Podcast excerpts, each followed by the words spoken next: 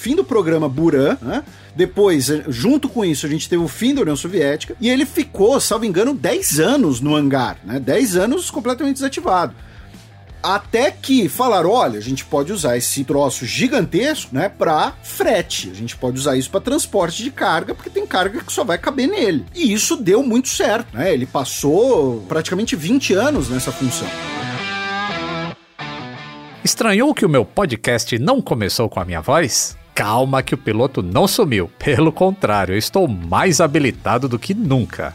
Apertem os cintos para a segunda temporada com um novo copiloto a cada episódio.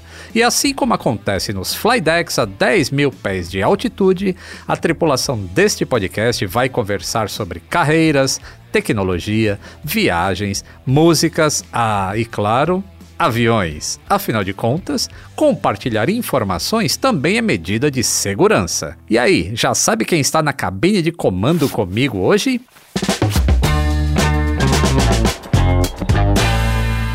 Atenção passageiros, eu sou o comandante Lito Souza. Bem-vindos a bordo da segunda temporada. A cada voo, uma nova configuração de cabine para uma viagem divertida e restauradora. Pois é, minha vocação é consertar coisas. E um bom papo repara muita coisa, não é mesmo?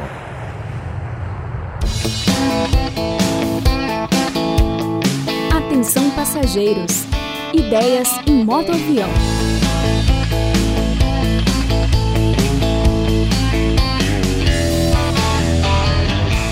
Hoje ele é o dono do tabuleiro, mas a sua abertura na internet foi como peão de blog. Sem nunca sacrificar essa peça, ele já cravou boas jogadas como historiador, colunista, tradutor, podcaster, youtuber, divulgador científico, analista político e professor. Com o gambito das threads gigantes, seu checkmate é ser palmeirense, assim como eu. Bem-vindo a bordo, Felipe Nobre Figueiredo, fundador do Xadrez Verbal. Olá, Lito. Inclusive, estou aqui em, em sua homenagem com a camisa Olha do Palmeiras. Aí. Nossos ouvintes não, não, verão, mas estou.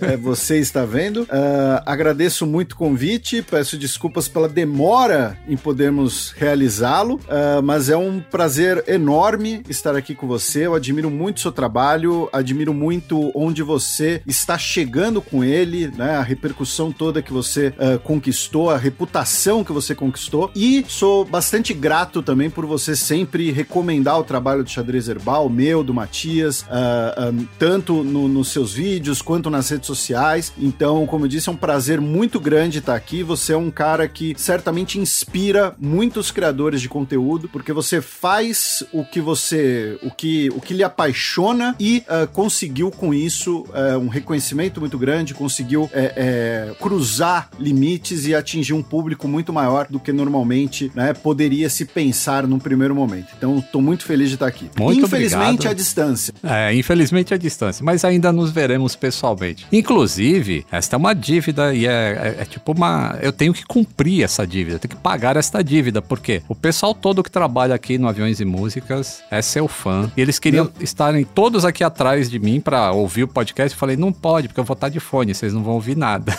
Mas eles queriam estar aqui. Me meus pêsames pelos seus colegas de trabalho. Bom, desde a sua estreia em 2015, o Xadrez Verbal é um dos podcasts brasileiros com maior audiência, o que é muito bom, porque a informação é muito boa, é de fonte muito bem é, fundamentada. Isso é essencial para o nosso desenvolvimento cultural, eu diria. Assim como Aviões e Música, você começou como um blog, que ainda resiste ali, né? As fronteiras da leitura. E dando uma pesquisada por lá, eu encontrei diversos textos sobre aviação. Olha só. Você já se imaginou no comando de um avião, Felipe? Olha, quando, quando era garoto, né? Era um dos Uh, uh, um dos meus sonhos, mas muito sonho de, de infância, sonho de garoto mesmo. Uh, eu tenho um grande amigo meu de, de escola, o Bruno Coco. É um abraço para ele, porque eu tenho certeza que alguém que vai ouvir esse programa conhece ele. Ele não é, ele não é ouvinte de podcast, mas hoje ele é piloto, né? Uhum. E, e, e, a gente, né? Nós estudamos juntos, então a gente falava muito de, de aviação, comprávamos revistas, íamos no, no, no, show do Dia do Aviador no Campo de Marte aqui em São Paulo. É, e ele, ele foi sério no negócio. Ele resolveu se dedicar e hoje ele é piloto, de fato. Eu ficou no sonho, né? Mas aviação é um assunto que sempre me interessou bastante, também me, me apaixonou bastante. Então é um assunto que, que também me interessa. Não com o, o grau de paixão que, que você tem ou, ou o grau de, de informação, de especialização, de profissionalismo, mas é, né? De vez em quando a gente olha para o céu e, e, dá uma, dá uma imaginada. É. Inclusive, eu imagino, né? Você como historiador já leu muita coisa e, e, e, com certeza já apareceu textos sobre ases da aviação. Do jeito que a aviação tá, que não precisa mais ter contato, né? Não tem mais dogfight, então fica difícil ser as. Exceto o Tom Cruise, né? Com o seu Top Gun aí, que é, que é um filme maravilhoso, inclusive. Mas o Barão Vermelho é considerado o maior AIS da aviação, uh, que tem mais de 18 abates. Bom, para quem não sabe, AIS da aviação é um termo de aviação militar que é dado para aqueles pilotos que são reconhecidos por terem, é, determinado, é, terem abatido determinados inimigos em voo. O Barão Vermelho, ele é considerado o maior asa da aviação. Ele tem 80, se não me engano. É, 18 registrados, né? E eu tenho um vídeo interessante do, no, no Nerdologia História que mostra como voar influenciou a Primeira Guerra Mundial. Mas antes dos aviões, a gente tinha balões e dirigíveis que já eram usados nos conflitos.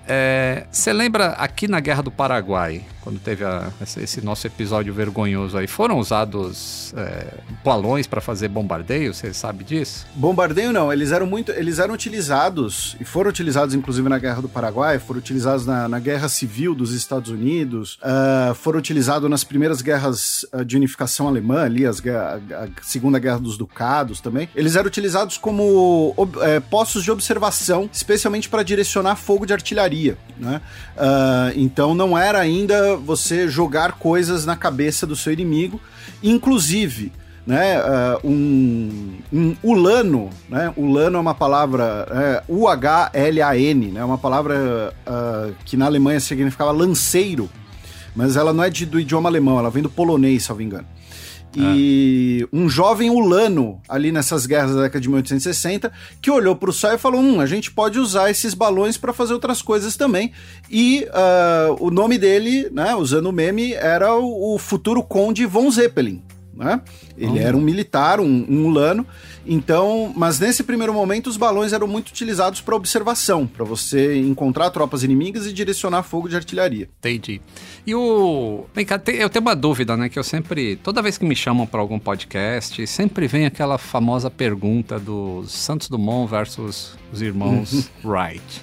e o pessoal nunca gosta da minha resposta, é, mas é, é, tem, tem uma coisa interessante que, que, na verdade, eu não quero perguntar isso para você, mas é, é, em relação a, a esse, essa questão: será que o Santos Dumont realmente teve essa depressão por causa do uso dos aviões na guerra, ou isso também é uma romantização que fizeram no Brasil? Brasil. Você já Olha, chegou a estudar isso? Então, eu foi, eu tive uma oportunidade muito curiosa, muito interessante, que inclusive depois a gente pode eventualmente trocar umas figurinhas, tá? Mas isso já faz tempo. Mas o meu primeiro emprego foi como estagiário no Centro Cultural da Marinha aqui em São Paulo. Hum. E no ano de 2005 uh, foi feito uma exposição, foi feita né, uma exposição uh, sobre o aniversário da aviação naval, porque inclusive tem uma, uma, uma rixa, não, não, não, é bem uma rixa, né, mas que a aviação naval, a aviação da marinha, ela teria sido a primeira arma de aviação no Brasil, né, com os hum. hidroaviões ainda. Uhum. Enfim, o fato é, para articular essa exposição, uh, eu tive a oportunidade de ir em dois lugares, um deles era um hangar onde estava sendo restaurado o Jaú, né, o hidroavião do, do da primeira travessia atlântica, Sim. e eu também fui onde estava estava guardado o acervo do Museu Aeronáutico, que ficava na Oca do Ibirapuera, né? A, Eu lembro. até a década de 1980, se não me engano. Uhum. E tinha um T-meia do, do da, da, que era na, nas cores da, da Esquadra da Fumaça e tal, e tinha parte do acervo pessoal do Santos Dumont lá. E essa é, é uma discussão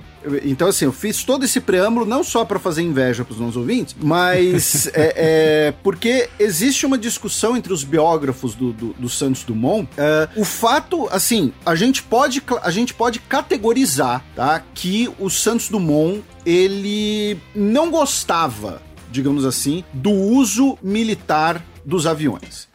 Tá? A gente pode categorizar que ele condenava isso, que ele não uhum. era um entusiasta desse uso militar. A questão é que uh, o quanto disso né, uh, uh, pode ter participado ou não do suicídio dele. Ao meu ver, tá, é, isso é uma romantização. Tá? É que isso uhum. o levou ao suicídio seria uma romantização. Isso, de fato, pelas cartas que ele já escreveu, o desagradava. Ele não, uh, uh, não apoiava, ele tinha ali uma angústia por isso. Agora, a participação do, do uso militar do avião no, na decisão dele em tirar a própria vida, eu acredito que já é mais romantizada, porque nós, uh, né, também alguns biógrafos dele vão apontar que existia todo ali um, um, um, contexto muito mais amplo né, de depressão, um quadro de depressão.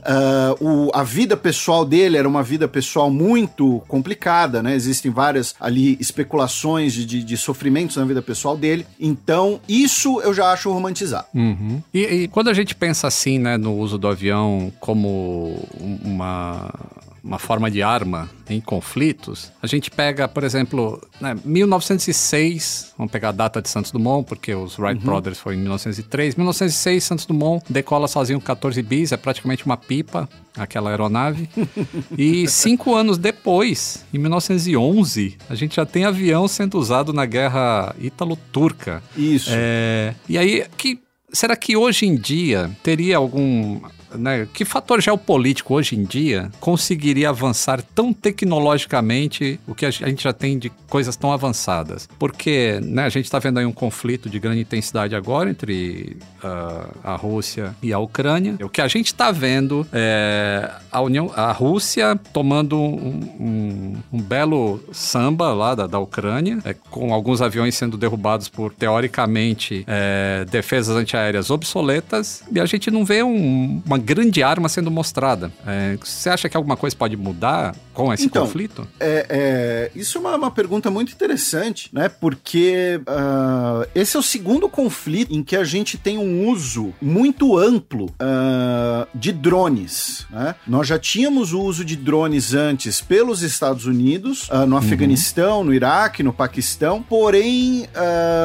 muitas vezes o drone é ainda relegado a um papel de um papel de apoio, digamos assim. Reconhecimento, né? De é, muitas vezes inteligência, inteligência uh, às vezes é, operações de você eliminar um alvo ali, né? Então, uh, você, né? O, o, Paquistão é o país que mais sofreu com drones, sendo que o Paquistão teoricamente não, não está em guerra, né? Uhum. Agora, com, né? Na guerra de Nagorno, na última guerra de Nagorno-Karabakh entre Azerbaijão e Armênia, e agora na invasão russa da Ucrânia, a gente tem um uso mais amplo, mais generalizado de drones, especialmente os drones de origem turca, né? Os Bayraktar uh, TB2 são os mais conhecidos, que foram muito utilizados pelo Azerbaijão também. Uh, mas assim, quando eu falo de drones, agora nós temos, por exemplo, uh, eu por obrigações profissionais eu sigo alguns canais no Telegram sobre o conflito. Uhum. Não é algo muito, eu sei que falando isso, né, fica parecendo aqueles tarados por notícias de guerra, tal, mas não é algo muito saudável porque sempre tem imagens mais mais fortes. Mas Sim. a gente vê, por exemplo, drones comerciais, sabe esse drone que qualquer um pode comprar numa loja, sendo utilizados para jogar munições, para jogar granadas, para jogar explosivos, num papel muito parecido com os aviões de 1911 que você citou, né? Na guerra italo-turca, uhum.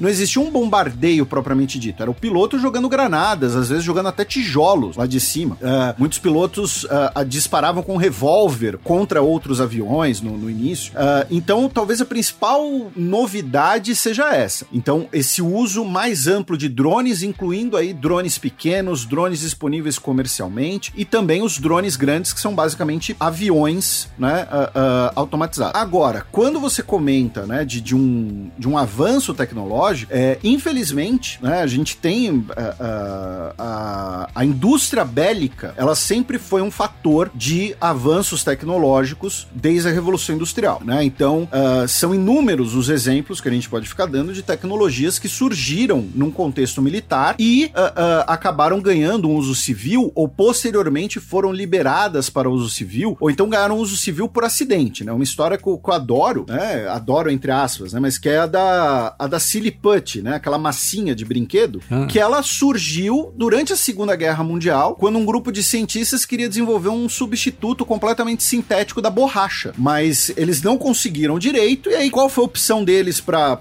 recuperar o prejuízo, digamos assim, da pesquisa? Foi comercializar aquilo como um brinquedo. Então, uh, as guerras servem sim para grandes avanços tecnológicos, porém, no caso da guerra russo-ucraniana, entram dois fatores, ao meu ver. Primeiro, uh, é uma guerra que a Rússia considerou que acabaria cedo, a Rússia subestimou a capacidade de resistência ucraniana, todo uhum. mundo subestimou o quanto o Ocidente, né, os países do dito Ocidente, apoiariam a Ucrânia nessa guerra, fornecendo armas, fornecendo apoio político. Então, uh, não era uma guerra planejada para durar tanto tempo. E segundo, é uma guerra em vários pontos assimétrica, né? A Rússia era a décima maior economia do mundo antes da guerra. A Ucrânia uhum. era a 56 sexta. Então, esses grandes avanços tecnológicos, eles virão muito provavelmente nos próximos anos, quando países, então, por exemplo, o, o grande exemplo talvez seja a Alemanha, né? A Alemanha é um país onde gastos militares ainda são um tabu. A Alemanha é um país que tem limitações constitucionais ao tamanho das suas forças armadas, aos papéis que as suas forças armadas podem desempenhar e não pode ter armas nucleares. Uma das primeiras reações da Alemanha à invasão da Ucrânia foi anunciar um pacote de 100 bilhões de euros para programas de desenvolvimento armamentista. Hum. Uh, países como a Índia, né, que já tem uma indústria armamentista crescente, também anunciaram mais investimentos, especialmente no caso da Índia, pelas tensões fronteiriças com a China. O Japão tem retomado um crescimento armamentista por conta da Coreia do Norte. Então, é, é, eu acredito que esses, esses eventuais saltos tecnológicos virão nos próximos anos. E claro, a gente vai chegar num ponto, ainda não chegamos, tá? Muita gente acha que sim, mas ainda não chegamos, em que China e Estados Unidos vão brigar de igual para igual pela primazia tecnológica, especialmente nos ares. Né? Então a China uhum. já desenvolve seus caças de quinta geração, uh, a China também é uma exportadora de drones, né? A, a Rússia estaria interessada em comprar drones chineses, inclusive. A China, inclusive, tem uma história muito curiosa, que é, é a, a China ela comprou drones de Israel na década de 90, alguns dos primeiros drones desenvolvidos, hum. e fez engenharia reversa,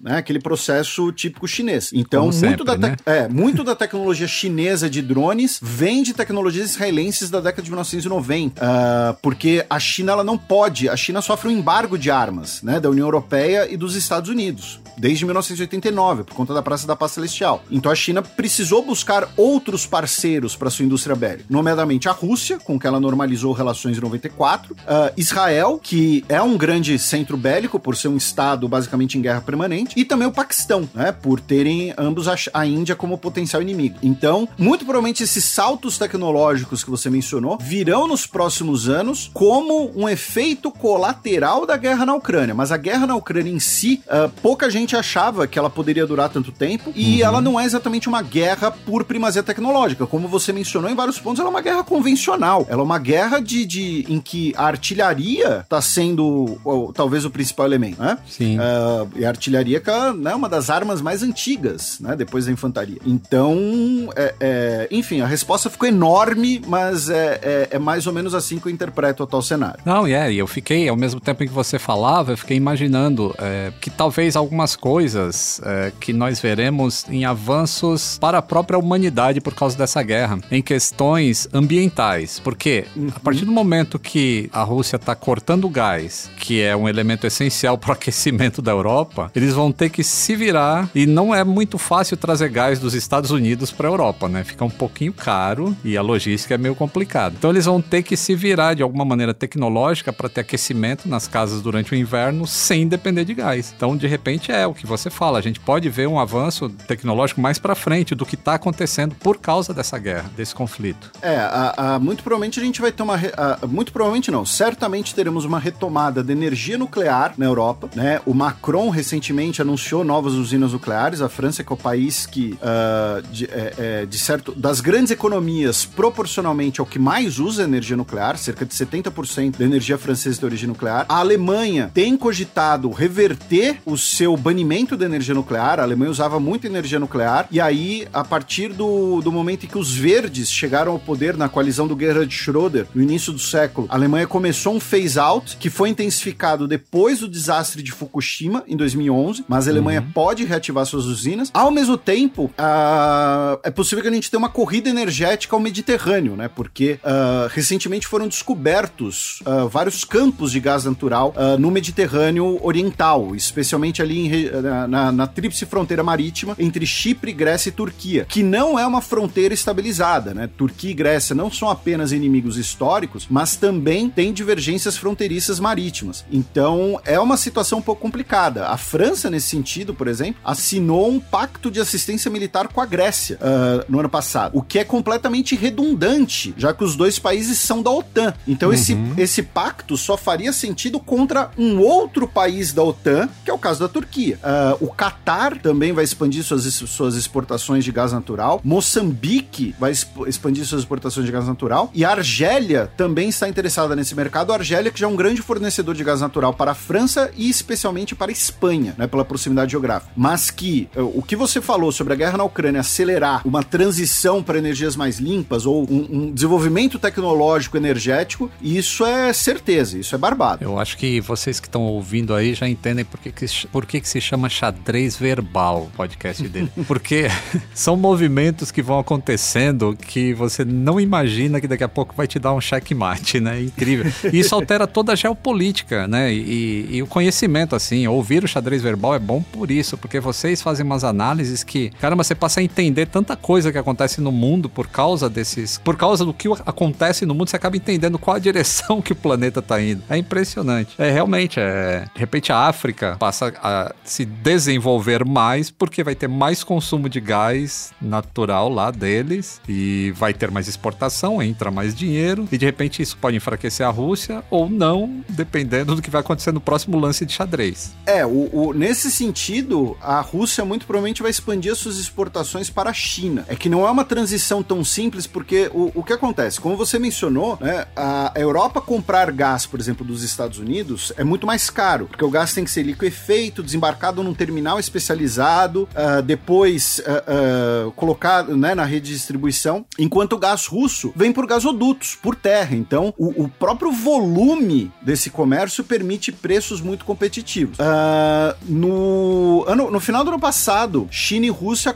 é, chegaram no acordo para a construção de dois gasodutos que vão ligar o Ártico à China. A China já consome muito, muito gás russo, mas vindo da Sibéria. Agora também teremos a conexão do Ártico com a China, mas entre o acordo e o gasoduto ficar pronto, né, vai ser um período ali que vai ser um pouco mais complicado para a Rússia, já que ela não vai ter o seu grande cliente Europa até transicionar para o seu futuro grande cliente China. Uhum. Só para deixar o papo um pouco mais leve e a gente sair um pouco desse conflito, senão a gente só vai falar disso e não, Eu falo e não vamos chegar quiser. a algumas conclusões porque as peças ainda estão se movendo, né? Mas eu queria falar sobre um, um pouquinho sobre conspirações. É, hum. Eu contei uma vez uma história no canal de um suposto abatimento de um avião civil no Brasil.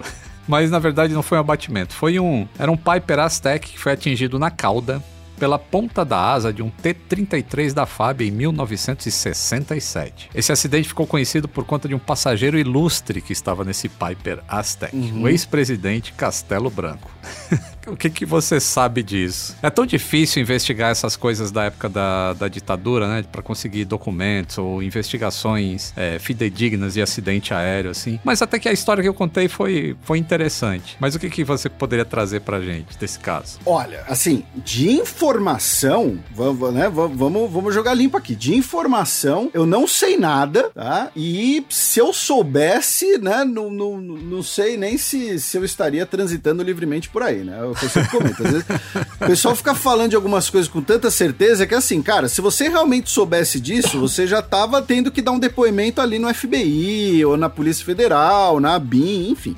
Agora, eu confesso, eu confesso que, assim, uh, uh, né, o contexto ali é que o, o, Castel, o a gente tá falando do, do período ali do chamado golpe dentro do golpe, né? Porque é, exato. É, o, o Castelo Branco, ele é empossado uh, pelo Congresso Congresso, depois do golpe uh, de 64, sob aquela promessa, né, de que ah, os militares vão assumir, vão, entre aspas, botar ordem na casa e realizar eleições rapidamente. Uhum. Aí o Castelo Branco, que uh, o Castelo Branco, ele tinha sido, né, da, da, da FEB, ele, supostamente, ele era o principal defensor dessa bandeira, né, de que, olha, os militares assumiram para arrumar a casa e realizar eleições. Ele é substituído pelo Costa e Silva, que já começa o endurecimento do regime. Aí, o Costa e Silva, né, sofre com problemas de saúde e, em vez de assumir o vice dele, que era civil, o Pedro Aleixo, né, que é muito conhecido pela sua postura durante a reunião do AI-5, né, que estabelece o AI-5, em que ele fala, ah, é, é, o problema não, não é o senhor, presidente, o problema é o guarda da esquina, né? Uh, o Pedro Aleixo não assume e assume a junta militar com os comandantes das três forças antes de assumir o Médici, que aí é o um endurecimento de vez do regime, né, da ditadura. Então, existia ali um contexto de que o Castelo Branco poderia usar sua influência, poderia usar uh, uh, o. Enfim, ele era contra o processo que estava ocorrendo no país de endurecimento do regime da ditadura militar e que naquele momento contava com o apoio dos Estados Unidos. Então, esse é o contexto. É importante, talvez, para os nossos ouvintes. Uhum. E aí, você vai saber muito melhor do que eu, Li, que assim, não me parece que os céus do Ceará de 1967 estivessem tão apinhados assim de aeronaves que não pudessem ter duas ali, né? Cada uma no seu canto, né? Então tem essa história, né? De que foi um choque entre o T-33 e o avião onde estava o Castelo Branco. O T-33, inclusive, uh, uh, uh, resistiu ao impacto, o piloto sobreviveu, não foi um kamikaze nem nada, ou seja, uhum. pode ter sido algo calculado, né? E o Castelo Branco veio a falecer nesse, entre aspas, acidente aéreo. Quando eu digo entre aspas, eu já deixo claro pro nosso ouvinte, que é o que eu sei, o que todo mundo sabe, eu não sei nada secreto, não sei nada específico. O que eu penso que o Castelo Branco foi assassinado, uhum. tá? E, e, e, aí aquele e, inicia também aquele período em que diversas lideranças políticas do país morrem em condições no mínimo suspeitas, né? Uh, uh, o, o ex-presidente Jango, né? Tanto que até pouco tempo atrás uh, né, tinha a, a, questão de fazer uma exumação, de fazer uma, um exame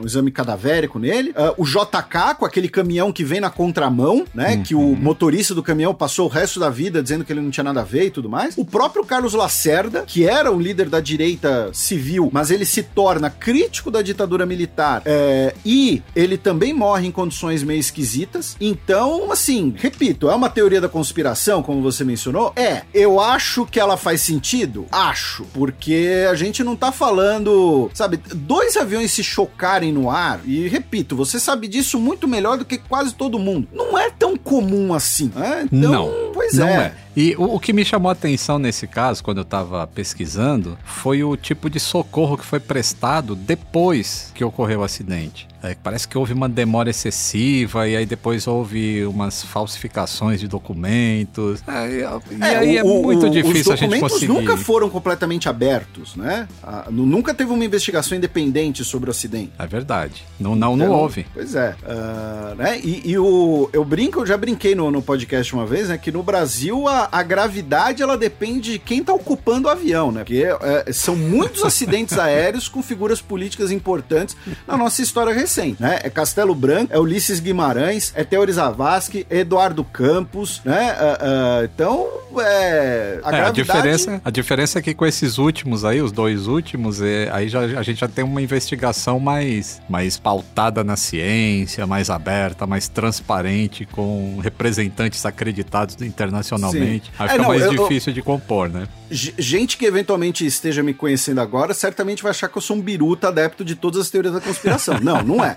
Tô fazendo uma, uma piadinha aqui, mas é, é, que, que é esquisito, é. É, não, mas é isso. É para isso exatamente, ou melhor, esse é o caldo que, que cria as conspirações. Porque realmente, se você começa a falar assim da, da sequência, aí pronto. Aí já faz sentido pra pessoa, porque não tem como provar o contrário. É, é. A teoria da conspiração ela sempre se alimenta da falta de evidência. É. Tem outro caso também que esse é meio sem solução também, que é o do DB Cooper, né? Teve um Nerdologia Criminosos. E eu sei que você adora história. Essa história, inclusive, o, o, tem um material seu linkado lá no Saiba Mais aquele vídeo. Porque é. É, é, essa história também ela é, é, é bizarríssima, né? Ela mas ela é bizarra no sentido até mais divertido, né? Porque divertido porque ninguém saiu ferido, né? A gente teve, teve apenas ali a questão do, do, do, do dinheiro pago, né? Mas o fato de até hoje, né, não se ter determinado quem é o D.B. Cooper é realmente impressionante. É impressionante essa história. É o Loki, né? Agora o... acharam quem que era. Bom, Felipe, nesse podcast, além de testar os seus conhecimentos de investigador, eu preciso saber sobre outra habilidade específica, que essa é uma pergunta que a gente faz para todo mundo que vem aqui no Atenção Passageiros. Você tem talento para consertar coisas? Uh, não. Eu então... dou, dou, duas porradas, se não voltar a funcionar, eu, eu vou mandar pro, pro conserto, alguma coisa assim. então você não seria um representante nerd na manutenção de aviões? Uh, não, não. Uh, se, se a manutenção dependesse de mim, uh, o Brasil ia ter o espaço aéreo fechado. Boa, ele não vai ser mecânico de aviões. Né? É, não. Nesse sentido, eu sou, sou bem de humanas mesmo. Tá? Então, assim, ah, como um avião funciona, né? Assim, a gente consegue explicar o, os princípios básicos, mas chega no momento ali que vira mágica. Né? Então, ah, como como funciona um, um após combustão, né? Como é que funciona o afterburner? Não sei, é mágica. Você vai lá, você vai além do 100% no, no Flight Simulator e aí solta o foguinho e pronto, é mágica. Você gosta de, de, de, Flight Simulator? Você brinca? Eu, eu, quando era moleque, eu jogava bastante. Tanto Flight Simulator quanto jogos de, de, de, de aviação de combate. Mas nos últimos tempos, não. Eu tenho um joystick. Novamente, os nossos ouvintes não, não vão ver, você vai, mas eles não. Eu tenho um joystick aqui, tipo, guardado desde a época da minha infância. Quando eu era moleque, joguei bastante, curti bastante. Agora, no depois de, de da vida adulta tal, já, já, não, já não tanto. As únicas coisas que de vez em quando eu jogo, ou é jogo de futebol futebol é jogo de estratégia. Ah. E que futebol não deixa de ser um belo jogo de estratégia, né? Pra quem gosta ah, de também. táticas. Opa, temos uma chamada do Boletim do Tempo. Papatango Alfa Eco Mike, pronto para copiar as informações da aviação comercial nas próximas semanas? Pronto para a cópia Alfa Eco Mike. Entre janeiro e abril deste ano, as companhias aéreas brasileiras registraram quase 55 mil reclamações, de acordo com a Secretaria Nacional do Consumidor, um aumento de quase 50% em relação ao mesmo período do ano passado. Mas, como tudo no mercado aeronáutico, quando comparamos com os números pré-pandêmicos, o susto é ainda maior. Em 2019, um trimestre correspondia a menos de 12 mil reclamações. As mais recorrentes são as reclamações referentes a passagens canceladas quando o passageiro enfrenta uma imensa dificuldade em reaver o valor gasto. As companhias podem não estar respeitando as regras emergenciais que alteraram as regras de reembolso e remarcação a partir da pandemia. Na quinta-feira passada, voos de Congonhas, Guarulhos e Viracopos foram afetados por pane no radar da terminal de São Paulo, provocando uma cadeia de cancelamentos. Agora vamos às notícias curtinhas, as ponte aéreas. No início da semana, a Gol anunciou mudanças no comando da companhia. Depois de quase uma década na cadeira de CEO, Paulo Kakinoff dará lugar a Celso Ferrer, atual vice-presidente. A troca será efetivada a partir do primeiro dia de julho. Há cerca de 15 dias, a família Constantino, dona da Gol, e os principais sócios da Avianca anunciaram um acordo, a criação da Holding Abra. O grupo vai receber investimentos britânicos e deve ter uma frota de 300 aeronaves, absorvendo as companhias Viva e Sky Airline. No último domingo, a FAB comemorou os 80 anos da aviação de patrulha, responsável pela proteção da costa brasileira. São mais de 9.200 quilômetros sob observação da Força Aérea, o que representa 13 milhões e meio de quilômetros quadrados. A data comemorativa remete a um episódio da Segunda Guerra Mundial. O Brasil usou um B-25 Mitchell para atacar o submarino italiano Barbarigo, que tinha lançado torpedos contra nossos navios mercantes. Hoje, as operações de vigilância em parceria com a Marinha, além de garantirem a soberania do país, também interceptam atividades ilícitas na zona econômica exclusiva brasileira. Para essas operações são usadas as aeronaves aeronaves P-3AM Orion e o P-95BM Bandeirulha, com bases em Santa Cruz, no Rio de Janeiro, Canoas, no Rio Grande do Sul e Belém, no Pará. Semana passada, o homem mais rico do mundo desembarcou no Brasil. No Flight Radar acompanhamos o jatinho do Elon Musk fazendo espera na região de Sorocaba até pousar no Catarina Aeroporto Executivo no município de São Roque. Qual foi a aeronave escolhida pelo dono da Tesla e da SpaceX? Um Gulfstream G650ER, o modelo mais caro e luxuoso do mundo. Com capacidade para até 19 passageiros, existem 470 exemplares do G650 pelo mundo. Ficou interessado em adquirir o confortável jatinho que já registrou recorde de velocidade de 1.110 km por hora? Basta desembolsar 70 milhões de dólares ou mais do que 340 milhões de reais. Vamos voltar ao clima histórico da nossa cabine de comando?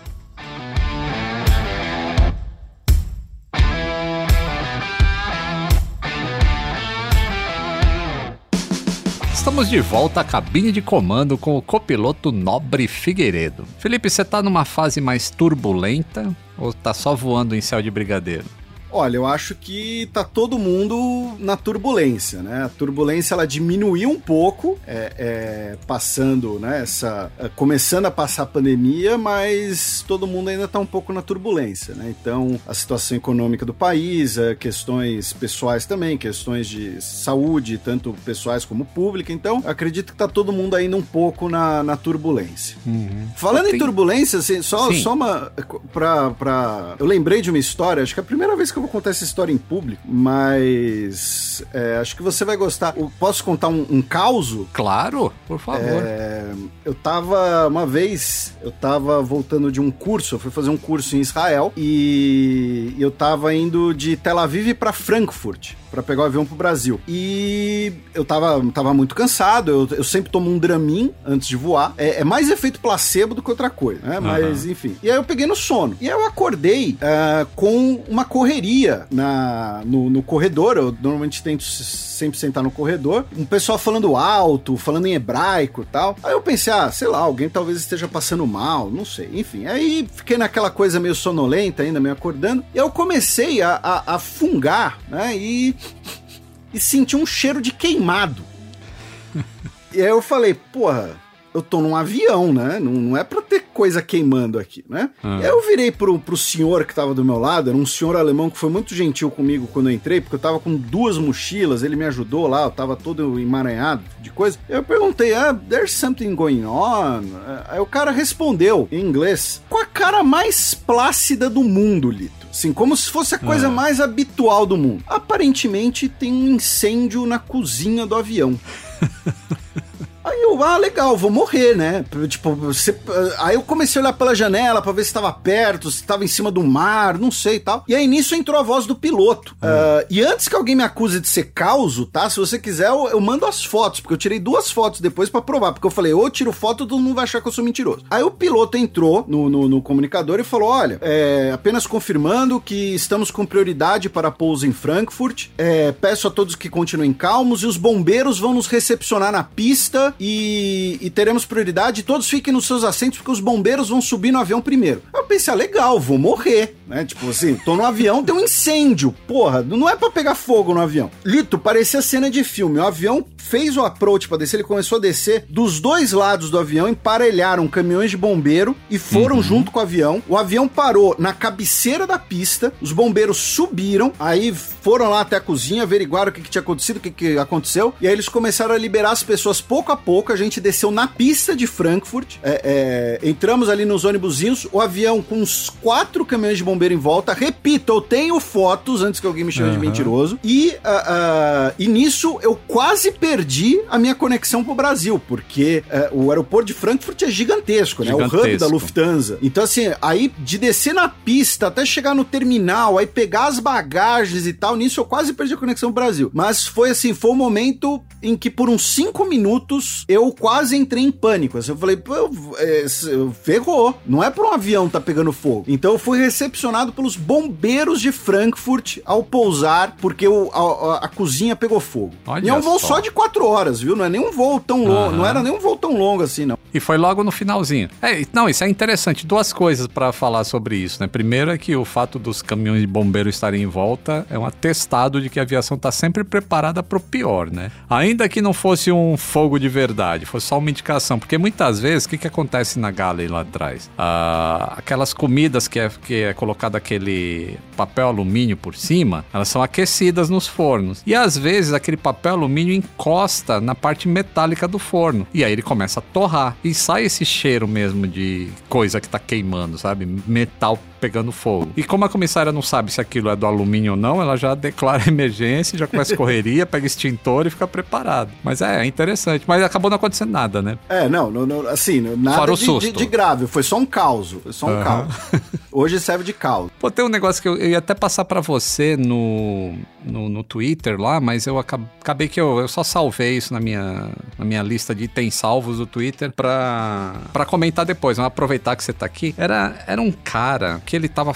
Não, deixa eu contextualizar. Aqui, o que, que me chamou a atenção e o que eu queria falar com você sobre isso? Porque você é um colecionador de datas históricas. Você tem uma efeméride aí no seu Google Agenda é, de datas importantes. E aí, esse cara, ele falava, ele dava um depoimento assim, falando que a escola como um todo, ela faliu no mundo. Ela não funciona mais. Porque a gente mantém a mesma maneira de ensinar os alunos como se fazia há centenas de anos atrás. É, você obriga os alunos a memorizarem informações que estão disponíveis. E, e, esse era o ponto dele. Uh, você acha que ele tá certo, assim, que pelo fato da gente ter a informação abundante, não é necessário memorizar ou, ou ter capacidade de. Eu, na verdade, eu não sei a resposta para essa pergunta, é por isso que eu tô conversando com você, tá? Porque eu fico pensando que se você não memoriza algumas coisas, a sua capacidade de raciocínio fica diminuída se toda hora você tiver que parar para fazer uma pesquisa de alguma informação que você não, não tem na sua cabeça. Olha, você acha e... que o sistema educacional faliu? Não, não. É, é, eu acho, assim, esse é um tema, óbvio, bastante, bastante complexo. É, eu, para deixar bem claro, eu não trabalho com educação infantil, tá? Eu trabalho, eu sou professor, mas uh, uh, de adultos já, praticamente. Né? Uh, trabalho com educação na internet, online também, então, mas é um, é um, é um formato bastante específico. Mas, então, assim, a partir dessa minha experiência como é, é, produtor de conteúdo didático, ou educador, até se alguém quiser colocar assim. Uh, primeiro, é, é, fato que a nossa relação com o conhecimento ela mudou. Né? Então, uhum. um exemplo muito, muito claro disso né, uh, que eu e você e boa parte dos nossos ouvintes ouviram na escola da professora ou professor de matemática, né? Ah, mas você não vai poder ter uma calculadora no seu bolso, né? E hoje nós temos uma calculadora no nosso bolso, né? Hoje nós uhum. temos um uhum. computador no nosso bolso. Então a nossa relação com o conhecimento mudou, de fato. E junto com isso mudou, mudaram as relações com os professores também, as relações de alunos entre professores, as relações de pais com professores professores, né? Então o professor ele deixou de ser visto como um portador de conhecimento e passou a ser visto como uma espécie de intermediário do conhecimento. E isso, repito, é um processo que está acontecendo, é um processo irreversível. E eu falo isso sem um julgamento de moral, porque isso pode ser tanto bom quanto ruim, depende uhum. da situação. E essa, essa acaba sendo a resposta. Porque o que acontece? Quando você fala em memorizar, eu como professor de história, né, uh, especialmente de história contemporânea, Uh, eu sei muitas datas de cabeça. Porque eu fiquei sentado e, e, decorando elas? Não, porque, e é isso que eu falo para os meus alunos, vocês não precisam decorar datas. Sentar e decorar é uma coisa que é improdutivo. O que vocês precisam é compreender os processos e as datas vão vir junto com isso, tá? Uhum. Então, assim, não precisa sentar e pensar, ai meu Deus, é, o Império Austríaco vira Império Austro-Húngaro em 1867, 1867, 1867. Não, ele vira o Império Austro-Húngaro quando o Império Austríaco está no momento de decadência, é derrotado na Guerra Russo-Prussiana de 1866. Enfim, a gente faz todo, toda a contextualização. Então, a grande questão, talvez, desse ponto, que é o, o muito interessante, é o que as pessoas querem, esperam ou querem impor nessa relação com os professores. Porque quando você fala, por exemplo, de raciocínio, de processos, formação de processos cognitivos, isso de fato é importantíssimo. E quando a gente fala fala de decorar ou não, uh, uh, né, de decoreba ou entender os contextos, falando agora como um professor de história, né, e que tem colegas que trabalham com educação infantil, tem amigos que trabalham com educação infantil, uh, muitas vezes existe uma cobrança sobre o qual deveria ser o papel do professor, de, por exemplo, de pais que ainda vão ter essa concepção antiga de como deve ser o professor. Então, ah, você tem que ficar ensinando as datas, os fatos, porque se você fizer uma coisa fora disso, é doutrinação política, é proselitismo político, por exemplo. Uh, então, para mim, é, é, o, o, a grande questão, o, o, sistema educacional ele não faliu. Uh, o sistema educacional ele é importantíssimo. O que faliu é um tipo de educação, tá? E as mudanças mudanças que ocorrem na educação, as mudanças que ocorrem uh, em processos uh, científicos, elas normalmente são muito mais rápidas do que as mudanças de mentalidade. Então, uhum. o que eu quero dizer com isso? O professor, ele pode, ele vai, um professor, claro, quando eu digo um professor, eu digo um professor bem capacitado, motivado, né, uh, e, e atualizado, ele vai querer o melhor para os seus alunos, ele vai querer ensinar da melhor forma possível possível de uma forma atual, de uma forma que dialogue com esse aluno, né? Então, de uma forma que use referências que esse aluno vai compreender, tá? Então, uh, uh, não adianta é, você querer. Então, sei lá, a gente tava falando de gás natural. Pô, dá pra falar de gás natural usando quem? O Neymar. Toda molecada conhece o Neymar, o Neymar joga no PSG, o PSG é do Qatar, tá? Uhum. Agora, isso às vezes vai esbarrar, por exemplo, num pai que foi educado na década de 80, na década de 70, nesse mundo mundo que não mais existe por questões tecnológicas, e ele vai falar: não, você não tem que fazer, isso tá errado, eu quero que seja desse determinado modelo. Então é esse embate entre esse mundo que está correndo muito mais rápido do ponto de vista tecnológico e ideias, muitas vezes, ainda que não estão andando na mesma velocidade, e essas ideias também podem ser de professores, de educadores obsoletos, de educadores desinteressados, sem dúvida nenhuma, tá? Não, não é, nenhuma classe de, de profissional vai ser homogênea ou perfeita, mas uhum. é esse descompasso que dá essa noção, que dá essa ideia de que o ensino faliu, né? Essa ideia de que ah, o, o aluno tá aprendendo hoje um negócio que vai ser inútil, ou então que amanhã já vai estar tá obsoleto, esse tipo de coisa. No meu caso, né, eu tenho, eu, eu nasci no final da década de 1980. Uh, no meu caso, na minha infância, qual era o grande, né, a grande questão? Era a computação, né? Então tem que aprender a computação, porque computação vai ser o um negócio do futuro, vai... perfeito, mas não era só isso, né? Uh, e, e, mesmo essa questão de computação também, também anda num processo uhum. tecnológico muito mais acelerado do que, a não ser uma pessoa especializada, vai conseguir acompanhar, né? Então, é, é, a sua pergunta é muito interessante, é um debate muito interessante e que eu acho que ele vem desse embate, vem da, da contradição entre uma tecnologia, um sistema de informação que anda muito mais rápido do que a cultura, a sociedade e a mentalidade das pessoas consegue assimilar. E a gente sempre vai buscar o que é confortável, né? Então, é. o, o, o, o, pai, né, do, do, do, da criança, o pai do, do, do, aluno, ele vai querer, né? Ah, não, você tem que ensinar ele como eu fui ensinado, porque eu fui ensinado dessa maneira. E olha só, eu sou uma pessoa excelente, eu sou uma pessoa que deu certo. Ninguém nunca vai achar que é uma pessoa que deu errado, né? Então, ela vai buscar as suas próprias referências, sendo que você tem que virar e falar: olha, quando você aprende essas coisas, né? Então,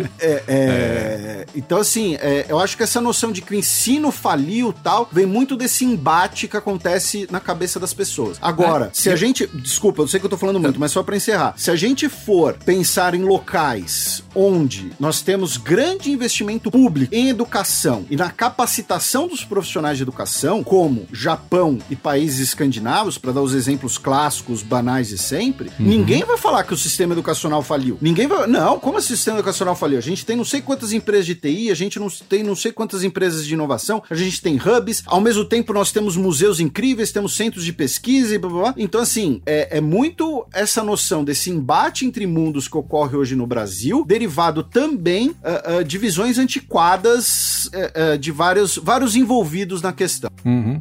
Não, eu achei interessante a sua, o seu ponto de vista, porque, na verdade, eu vi esse vídeo do cara falando isso sobre educação, mas ele se estende a diversas, diversas áreas que a gente considerava como essenciais e que tiveram que mudar de uma maneira muito, muito. Eles tiveram que se adaptar muito rapidamente a velocidade da informação. A gente pode uhum. citar a própria imprensa. A, a imprensa ela está tentando fazer alguma coisa porque a, a, informação chega muito mais rápido do que ela que antigamente passava a informação. Então é, é um, é um assunto bastante interessante e realmente complexo, uh, mas é... O, o Atila, o Atila ele tem uma... O Atila, né, nosso querido Atila Marino, que muita gente odeia, mas enfim, é, ele tem uma analogia muito interessante, quer dizer, eu conheço essa analogia por ele, eu não sei se é dele, que uhum. é o uhum. seguinte, uh, antigamente o professor era visto como um bebedouro, né, então eu ia lá e bebia nessa fonte de conhecimento. Hoje, a gente tá, ser, a gente tá é, é, inundado por informação. Hoje a gente tá, assim, num oceano de informação. Então, o educador, ele não é mais, ele não tem mais esse papel de bebedouro, ele agora tem que ser um professor de natação. Hum, Mas, para muita gente, ele ainda tem que ser só o bebedouro, né, e não um professor de natação. Isso me lembra também uma vez, alguém tava reclamando que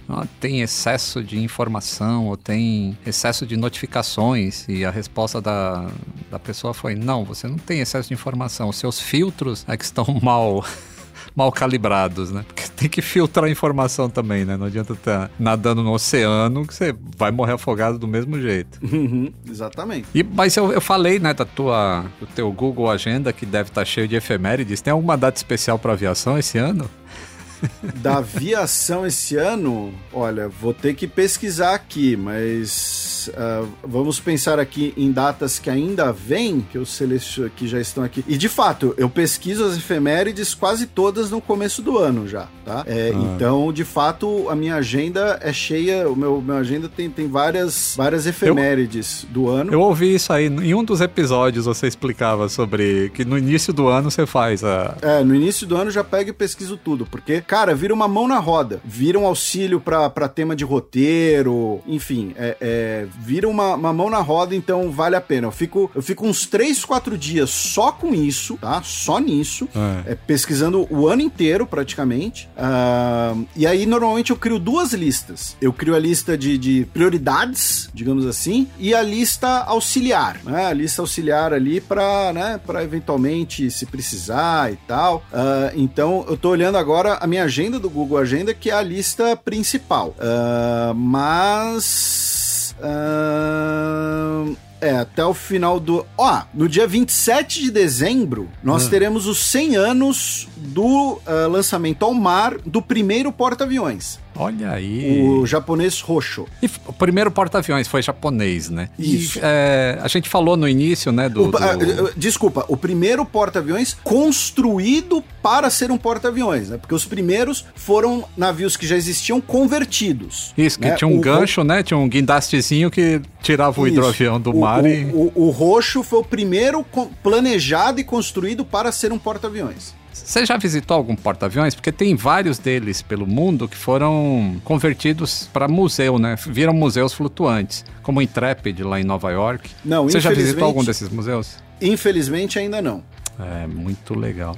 E o. Você viaja muito? Tá o tempo todo viajando? Como é que é? É, já faz aí dois anos e meio que. Tirando a pandemia? é, é.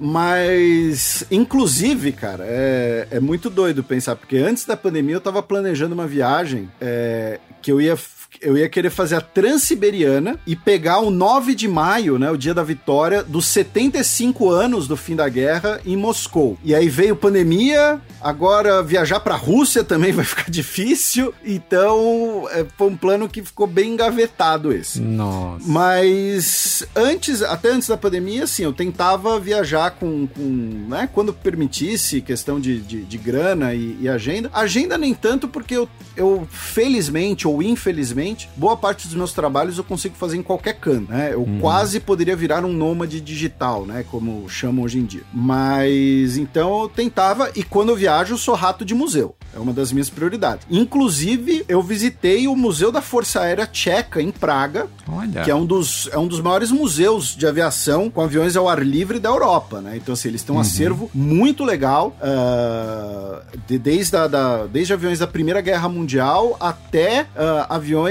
já do final da Guerra Fria. Uh, tem, um, tem um MiG-29 lá, tem, a, tem, uma, tem uma cápsula Soyuz no, no museu. Uh, então, o Museu de, de Aviação em Praga é muito legal. É talvez o, o museu. Eu acho que é o único museu de aviação fora do. especialmente de aviação que eu visitei fora do Brasil. Aqui no Brasil tem o Musal, né? E o Museu uhum, da TAM. Sim. Quer dizer, e... o, o, antigo Museu da TAM, agora eu não sei com que nome que tá. É, ele tá fechado lá, então era, chamava Asas de um Sonho.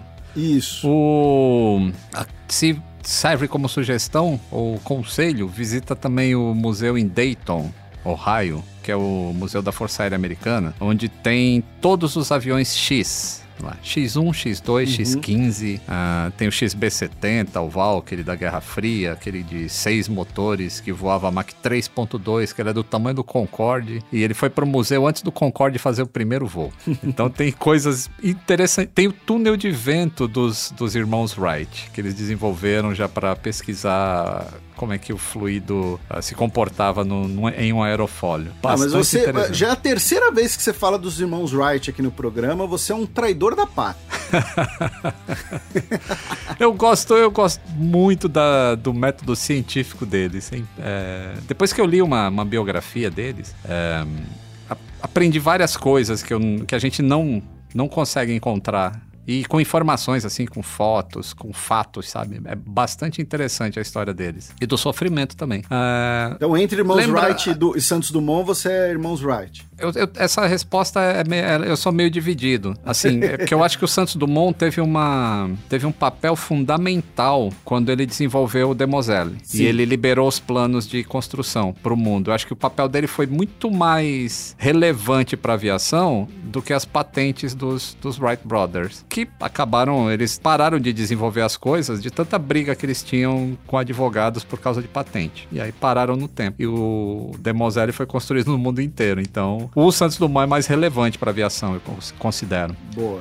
Boa resposta. O, recentemente a gente teve aí, né? A gente estava falando um pouco sobre geopolítica lá no início, né? Do que pode mudar no mundo. E queria falar um pouquinho de logística, porque um dos efeitos da, desse conflito na Ucrânia foi a destruição do Antonov AN-225, uhum. que é um exemplar único e que só ele pode levar coisas extremamente pesadas para lugares extremamente remotos. O que, que o mundo perde com, com a perda do AN-225? Olha, é, essa é uma perda muito muito trágica, não só para fãs de aviação, para pessoas que apreciam aviação, é, por dois motivos. Tá? O primeiro deles, que é como você falou, é, tinham cargas que só ele poderia transportar. Uhum. Né? É, inclusive, por isso que ele esteve no Brasil duas vezes. Né? Uma delas carregando turbinas hidrelétricas, alguma coisa assim. Né? Outra, a outra eu não, não me lembro. Outra era um transformador gigantesco de 76 toneladas pro, pro Chile. Então, é, essa é a primeira coisa. Então, assim, tem um impacto logístico que é sim uh, uh, mensurável, porque essas cargas vão ter que passar aí de, de navio, que aí normalmente são viagens mais longas, viagens mais demoradas. Uh, então, assim, ele era um avião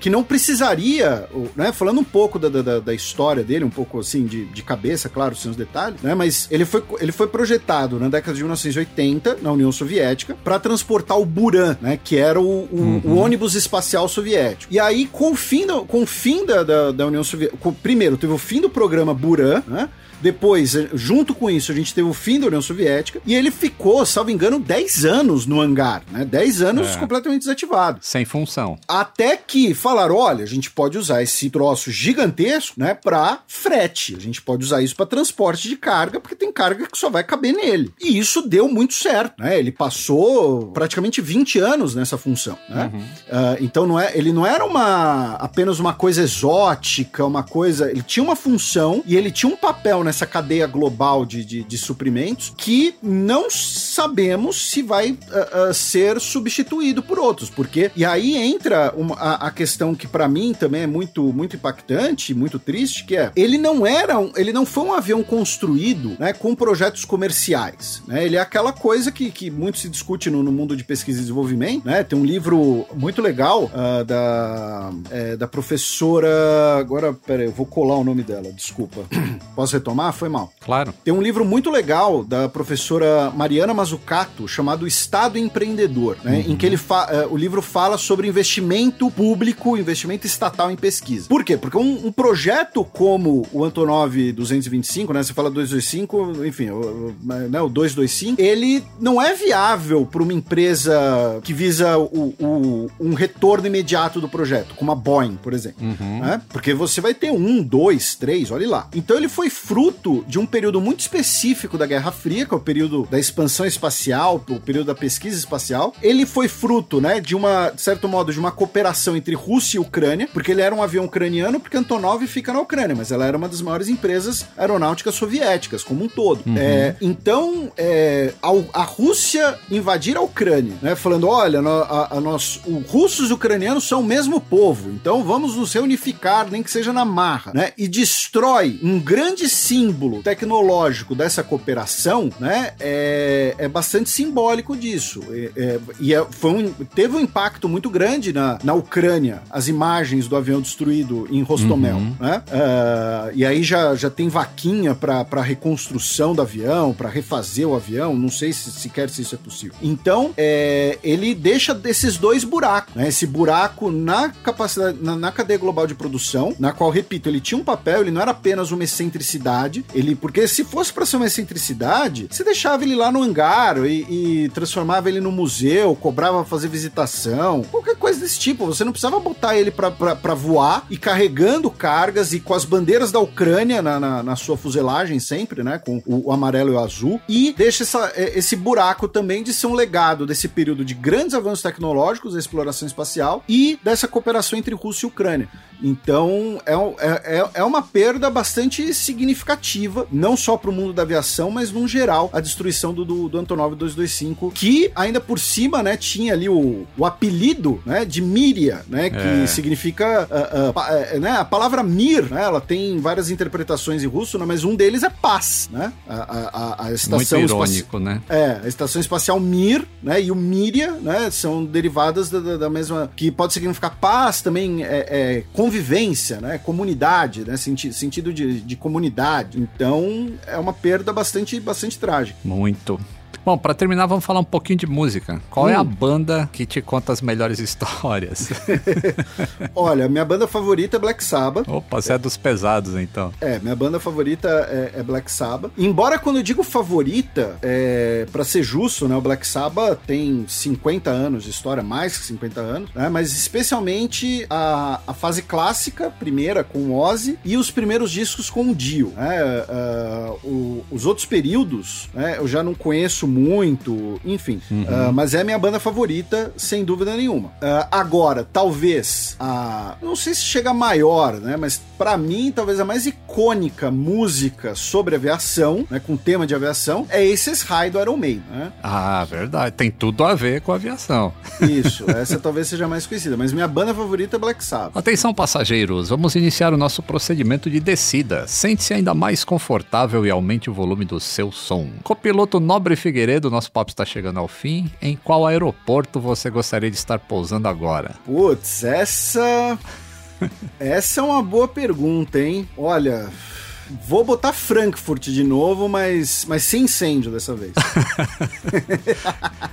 e em qual momento histórico? Putz, qual momento histórico? Mas a, a, aí tem, tem que ser com a não, aviação? Se, não, é se, não, se pudesse voltar no, no, no tempo. Nossa, essa, né, é, essa, essa é boa. É, a, gente, a gente tinha uma brincadeira na, na faculdade, né? Porque na, a História USP é o mesmo prédio que a Geografia. Né? História e Geografia compartilham o prédio. E, e Geografia tem muita, é, tem muito trabalho de campo, né? Muita saída para campo, especialmente matérias com, com, sobre questões geológicas, né? E tal. Uhum. E a História tem muito pouca, né? Tem um outro professor que vai, por exemplo, Sete Povos da Missão, esse tipo de coisa. E a gente falava que a gente precisava da máquina do tempo para ter ter trabalho de campo na história também. Então, essa essa agora você me pegou, hein? Nossa, essa são muitas possibilidades. Mas, mas, até em, em, em homenagem aqui à nossa temática e tudo mais, uh, Campos Elíseos, em 1906, para ver o Santos Olha Dumont aí. decolando com aquela pipa gigante. Boa! Felipe, muito obrigado por ter aceitado participar agradeço. do Atenção Passageiros. Uh, com certeza a gente ainda vai fazer alguma ou um outro podcast juntos, ou um vídeo aqui pro canal juntos, porque tem muita coisa legal para falar de história da aviação. Tô sempre ao dispor. Eu tô muito. É, é, tô muito mal acostumado. A gente gravou só uma horinha, uma hora e dez e já vamos acabar, mas tudo bem. É controlado aqui.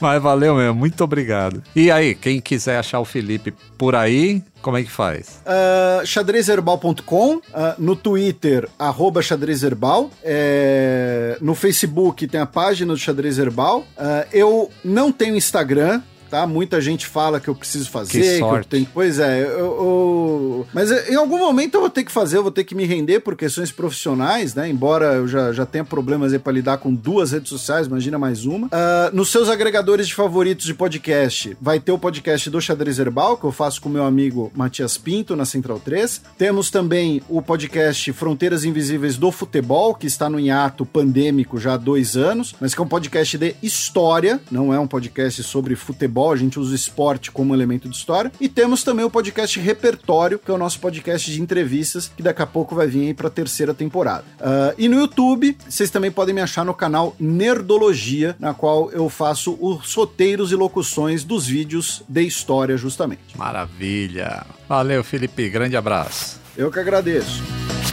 Atenção, passageiros, chegamos ao nosso destino. Toda quinta-feira, um novo voo te aguardando no Globoplay e em todas as plataformas de áudio digital. Antes de desembarcar, não se esqueça de seguir o podcast no Spotify ou na Amazon Music, assinar na Apple Podcasts, se inscrever no Google Podcasts e Castbox ou favoritar na Deezer. Assim você não perde o check-in para o próximo Atenção Passageiros. Para mais histórias de aviação, me encontre no YouTube, Instagram, Twitter ou TikTok, sempre como Aviões e Músicas. Atenção Passageiros é uma experiência de áudio criada por Aviões e Músicas em parceria com a Globoplay e coprodução com a Movie ID Filmes. Eu, Lito Souza, apresento cada um desses voos, com a coordenação de Mila Seidel e assistência de produção de Ana Beatriz Reis. Ivo Duran é o produtor executivo. Camila Lourenço faz o roteiro e produção, e Pedro Augusto faz a captação e edição de áudio. Até a próxima cabine! Tem sugestão de convidado? Deixe um comentário no meu Instagram, arroba aviões e músicas.